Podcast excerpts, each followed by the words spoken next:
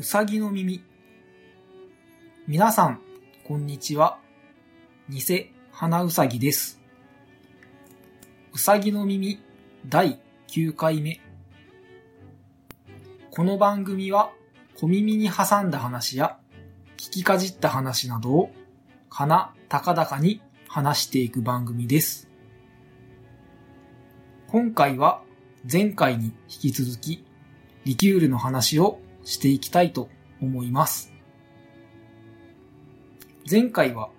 リキュールの定義についてお話ししていたと思いますが、今回はリキュールの分類や製造工程などを話していきたいと思います。それではお付き合いのほどよろしくお願いいたします。さて、それでは早速、リキュールの分類なんですが、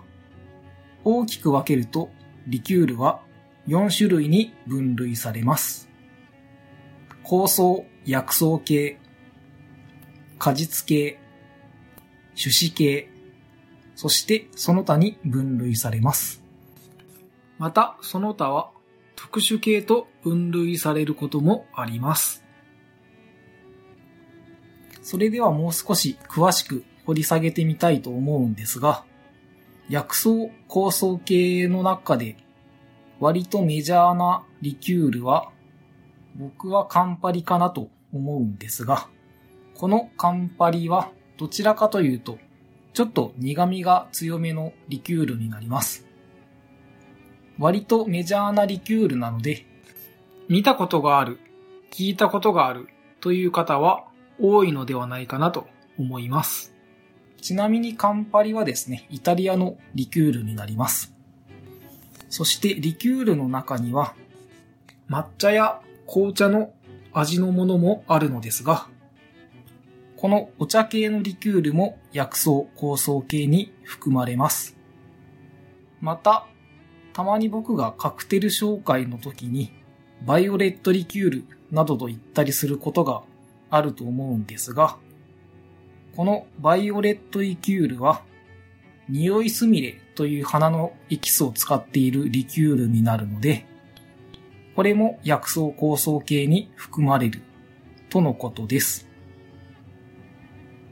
という感じで薬草系の説明は以上になります。そして次に果実系のリキュールになります。果実系のリキュールは果物のエキスが入っているリキュールになります。果実系のリキュールはよほどマイナーなものでなければあると思うんですが、変わり種を上げていくと、前々回紹介した熟していないグリーンバナナのリキュールやスイカのリキュール、そして今は終売してしまってないのですが、スターフルーツのリキュールなんかもあったりしました。それからですね、リキュールの中でもアプリコットやチェリー、サクランボですね。この2つのリキュールはアプリコットブランデーやチェリーブランデーと書いてあるものもあったりするんですが、なぜブランデーと名前がついているかというと、ベースのお酒がブランデーということだったり、もしくは他のリキュールよりも少し度数が高い場合があるので、チェリーブランデーやアプリコットブランデーと表記されていることがあるようです。また、チェリー、サクランボですね。このリキュールは2種類あるんですが、一つが先ほど説明したチェリーブランデーですね。このチェリーブランデーは色は深い赤色をしています。そしてもう一つのサクランボを使ったリキュールはマラスキーノというリキュールになるんですが、こちらは色は無色透明です。なぜサクランボのリキュールは2種類存在しているかというと、後で話すんですけど、製造の方法が違っています。チェリーブランデーの方は、親戚法といって、お酒に浸してエキスを抽出する方法で作られています。そしてマラスキーノの方は蒸留法という方法を使って作られているので、色がほぼ無色透明な状態で作られています。こういう理由でサクランボのリキュールは2種類存在しています。といった感じで果実系のリキュールの紹介は以上になります。そして続いては種子系のリキュールですね。種子系のリキュールはヘーゼルナッツやカカオ、あとコーヒーなんかがこの部類に入ってきます。またですね、アマレットというリキュールがあるんですが、これはよくアーモンドのリキュールと誤解されがちなんですが、これはアンズの核を使ったリキュールですね。アンズの核は、強人といって、アンズの案に、人弁に漢字の2、なんで人ですね。なんで読んで字のごとく、杏仁となるので、このリキュール、味は杏仁豆腐のような味がします。さらにこれに牛乳を加えるともっと杏仁豆腐のような味に近づきます。またこの種子系、変わり種としてはどんぐりとかもあったりします。どんぐりは僕の働いている店のリキュールの中にもあるんですが、味の方はですね、カルアとかよりは甘くないんですが、甘みはしっかりとあります。そして風味がですね、少し香ばしいような感じの香りがする、そんなリキュールです。どんぐりと聞くと若干苦味やえぐみが強いのではないかなと思われがちですが、甘さの中にほろ苦さのある美味しいリキュールになっています。ということで、種子系のリキュールの紹介は以上になります。そして最後にその他ですね。その他は薬草系、果実系、種子系に含まれなかったリキュールがすべて含まれることになります。どのようなものがあるかというと、前回の定義のところでも少し出てきたんですが、アドボカートという卵のリキュールですね。このアドボカートどのような味かというと、ミルクセーキのような味がします。ちなみにミルクセーキなんですが、皆さんはどのようなイメージを持たれているでしょうか？液体の飲むタイプのミルクセーキをイメージされる方が多いと思うんですが、長崎県のミルクセーキはですね、シャーベットというかそんな感じの固形のミルクセーキになっていることが多いようです。なので、もし長崎に来ることがあれば、ぜひミルクセーキも食べてみてはいかがでしょうか？と話が少しずれたので話を戻したいんですが、あとは特殊系その他はですね、ベイリーズといって、アイルランドのウイスキーをベースにしたクリーム系のリキュール、そしてヨーグルトや牛乳、あとは生姜、ジンジャーですね。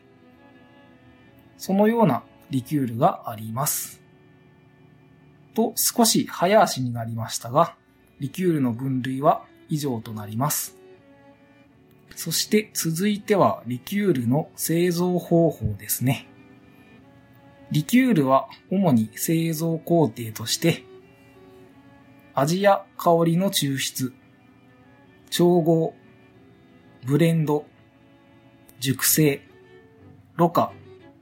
瓶詰めという工程で作られています。それではもう少し深く掘り下げていきたいと思うんですが、まず、香りや味の抽出。これもですね、方法が5つほどあります。どのような方法があるかというと、まず1つ目に、蒸留法という方法があります。蒸留法は原料をベースとなる蒸留酒と一緒に蒸留機で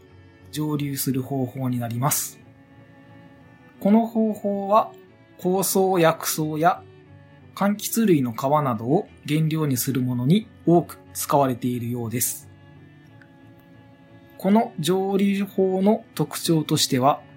材料からの苦味や酸味の成分などは気化しないものが多いので、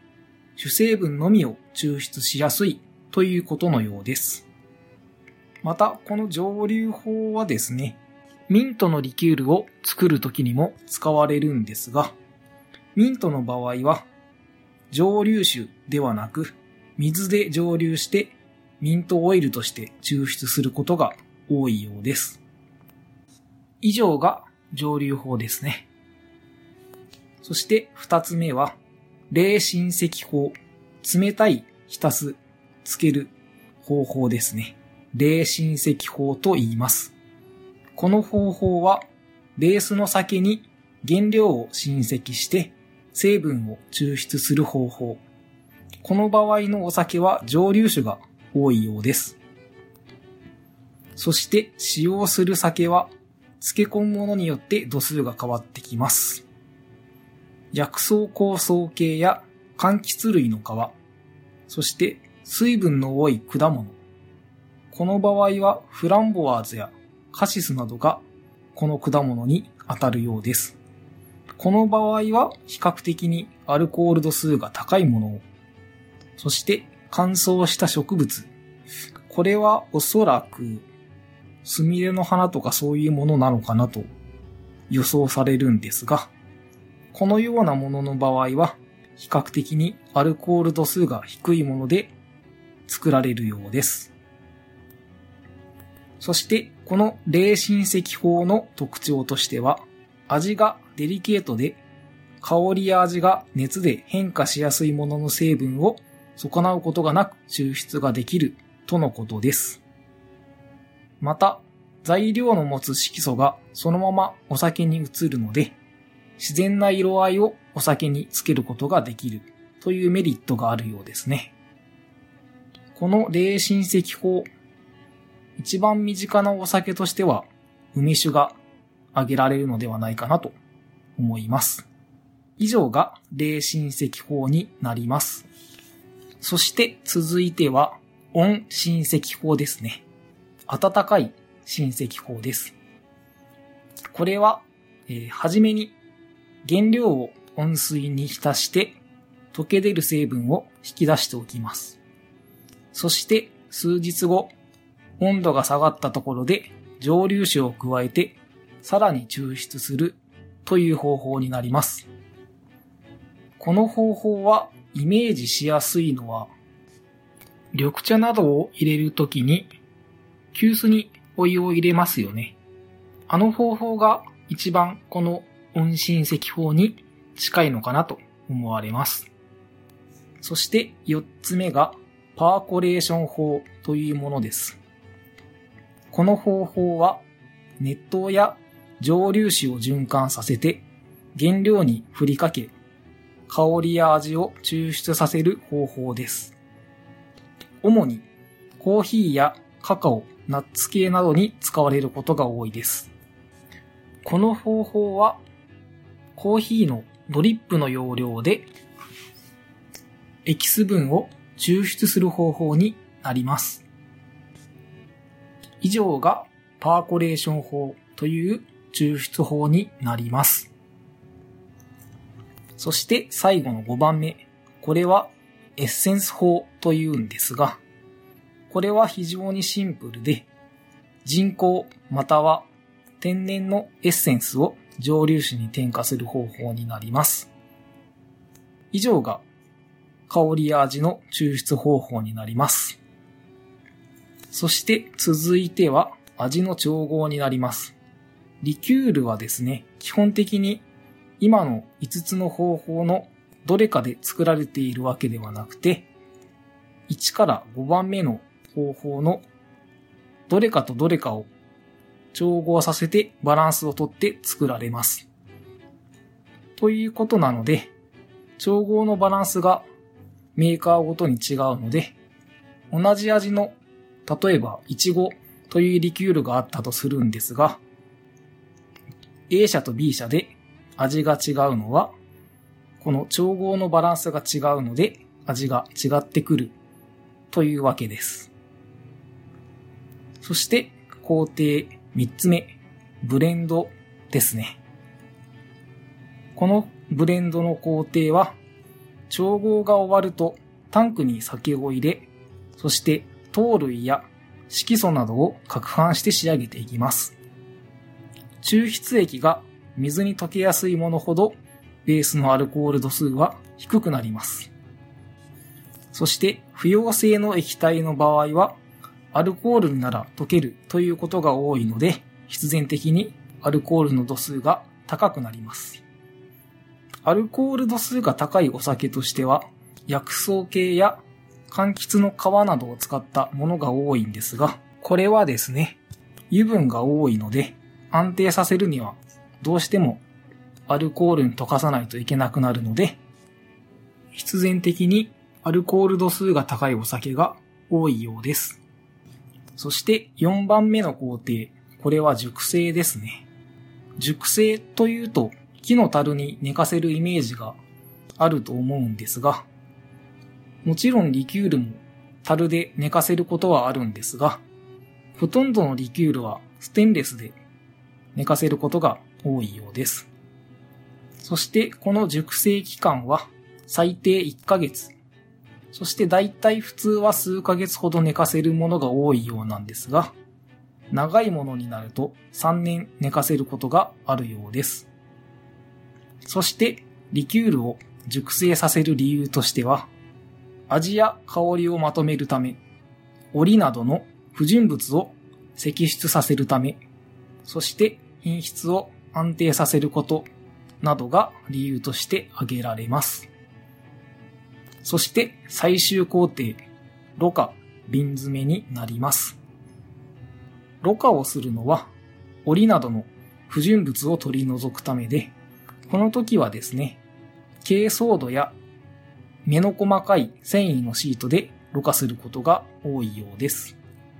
そして、清めて済ますと書いて成長化させて瓶詰めして完成となるようです。というわけで、前回と今回でリキュールの話をさせてもらったわけなんですが、いかがでしょうか？リキュール飲んでみたいなと思われたなら、話した回があるというものです。そしてリキュールなんですけど、飲み方はですね、リキュール結構濃ゆいので、フルーツ系や薬草系などは炭酸なので割って、また、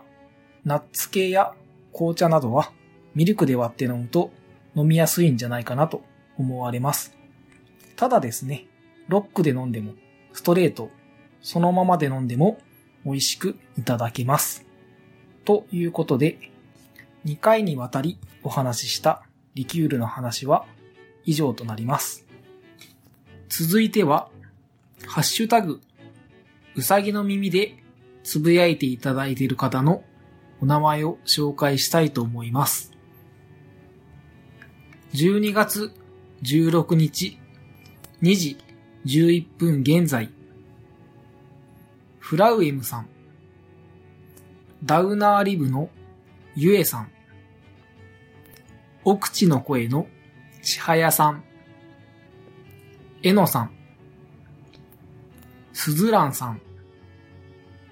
お弁当の蓋の鬼おろしさん、あやほさん、あやなさん、おじさんの知らない魔女の話のまゆゆさん。猫のしっぽのガンダルフさん。煩悩坊主の説法ナイトの坊主さん。以上の方からハッシュタグをいただいています。また、番組アカウントの方にも様々な方から反応をいただいております。皆様、ありがとうございます。それでは最後に、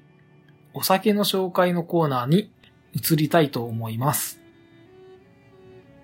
今回紹介するのは、キールというカクテルです。キールレシピの方は白ワインとカシスを使うシンプルなレシピなんですが、比率の方はあまり厳密なものはなく、基本的には4対1から9対1とされています。なので、甘いものから結構ドライなものまで幅が広くなっているようですね。そしてこのキールというカクテルなんですが、発祥はフランスのブルゴーニュ地方ディジョン市というところになります。このカクテルができた経緯としては、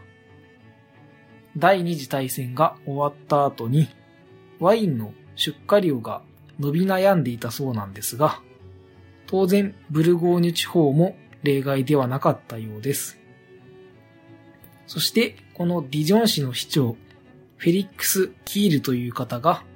その状況を打開するために考えたカクテルがこのキールと言われています。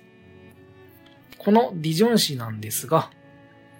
白ぶどうやカシスの栽培が盛んな地域だったため、地元のワインとカシスリキュールを合わせて作られたものがオリジナルのものになります。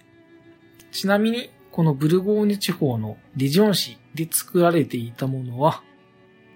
アリゴテという種類の白ワインになるんですが、この白ワイン結構酸味が強いので、カシスを入れることにより、より飲みやすくしたと考えられています。そして、えー、このできたカクテルなんですが、市の公式歓迎会などで提供されるようになっていきました。そして、市の公式カクテルとなり、いつしか市長の名前を取ってキールと呼ばれるようになったそうです。そしてこのキールなんですが、バリエーションが多いカクテルだったりします。例えばですね、キールの白ワインをスパークリングワインやシャンパンに変えると、キールロワイヤルとなります。ちなみに、キールロワイヤルは発祥の地はフランスではなく、オーストリアのウィーンとされています。また、このキールロワイヤルのカシスリキュールをフランボワーズのリキュールに変えると、キールインペリアルというものになります。また、キールの白ワインはアリゴテとされているんですが、これをロワール地方でよく作られているミスカデという種類の白ワインに変えて、さらにカシスをフランボワーズに変えるとマルキというカクテルになります。そして赤ワインを使うとカーディナルというカクテルになるんですが、カーディナル意味は数奇鏡という意味だそうです。このカーディナルというカクテルなんですが、色は赤ワインを使っているので、当然赤い色をしているんですが、このカクテルのイメージは、カトリック教会の皇位聖職者が身にまとうケープの色を表しているとされています。